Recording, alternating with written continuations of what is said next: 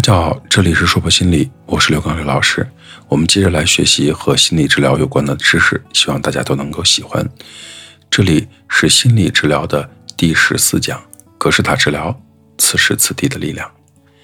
在上一讲中，我们讲到格式塔治疗基本的假设是。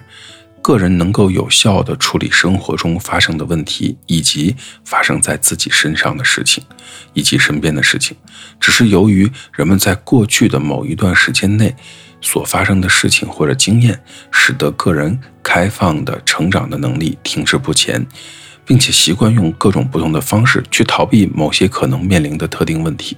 所以往往在成长的过程中才会出现一些人格上的障碍。简单的说，就是。你是你自身问题的心理专家，但是因为你遇到 bug 了，所以你现在解决不了。在专业人士的帮助下，把这个 bug 去掉了，你依然是你生活当中的问题解决专家。在这一讲，我们来看看格式塔治疗的主要概念有哪些。格式塔治疗呢，无论在它的理论、方法学和实践以及应用上，都是一种以当下为中心的方式。皮尔斯认为呢，除了此时此地，没有任何东西是存在的，因为亡者已矣。来者尚未来临，只有现在才是最重要的。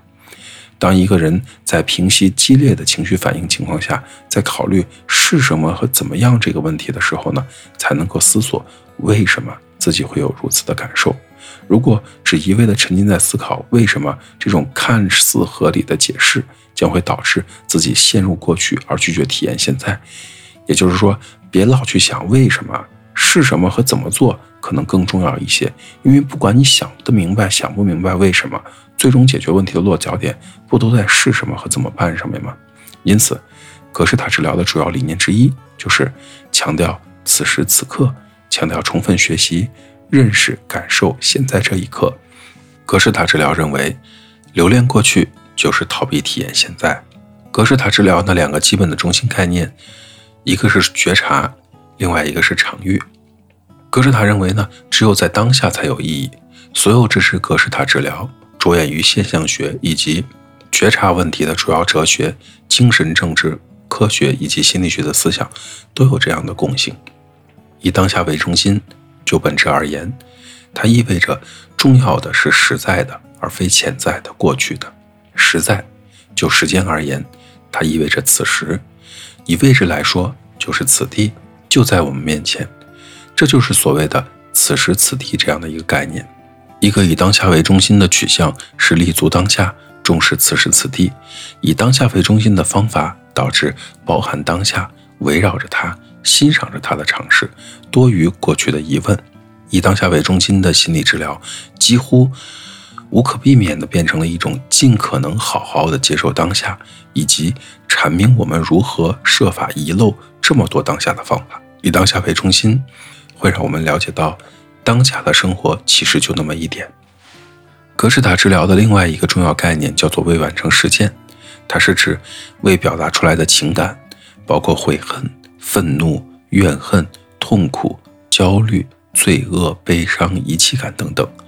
这些人生中未完成的事件，常常无尽地消耗着人的宝贵时间、精力。使人沉溺其中，无法有足够的精力去全面洞察当前的情况。例如，悔恨就是所有未完成事件中最常见、最恶劣的一种。当人们悔恨时，就会把自己给困住了，既不愿意让悔恨就此停止，也不能做坦诚的沟通，除非把它发泄出来。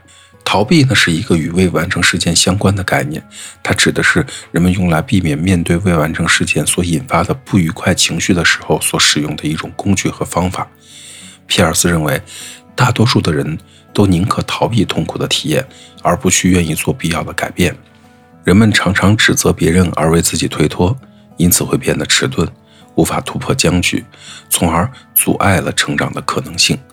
格式塔治疗呢，就是通过鼓励来访者挖掘此时此地的感觉，把注意力从外部引向自己的内心，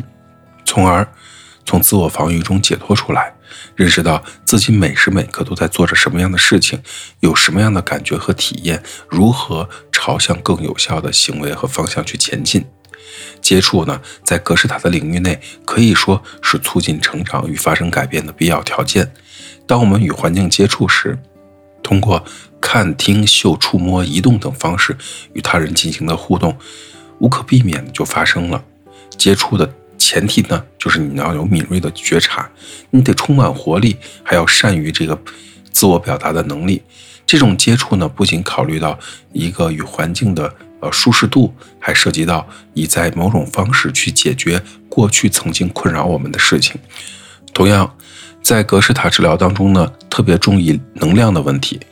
它包括它在何处、如何使用以及如何被阻碍等等。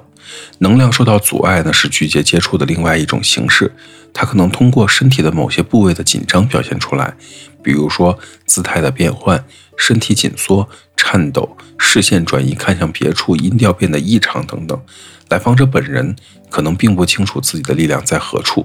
借助治疗师的鼓励和提醒，才逐渐明白，能量其实不是来自于外界，而是潜在自己的内心。最终呢，实现了一种。自我的觉察，可是“能量”这个词儿一跳出来啊，很多人就觉得听起来怎么感觉不科学的样子。但是作为一个心理治疗的流派，我们还是有必要进行了解的。格式塔治疗技术呢，在于帮助来访者获得更敏锐的觉察力，体验内在的冲突，解决不一致性和两极化的问题，突破构成障碍的僵局，以完成未完成的事件。格式塔治疗的主要技术呢，也是为了帮助来访者获得深刻的自我体验服务的。这些技术呢，有助于来访者呃突破自身成长的局限，顺利的通过未完成实践。格式塔治疗呢，一般和游戏结合在一起，在生动形象的过程中呢，使来访者获得充分的觉察，感知内在的冲突。因此，在团体心理咨询中应用的较多。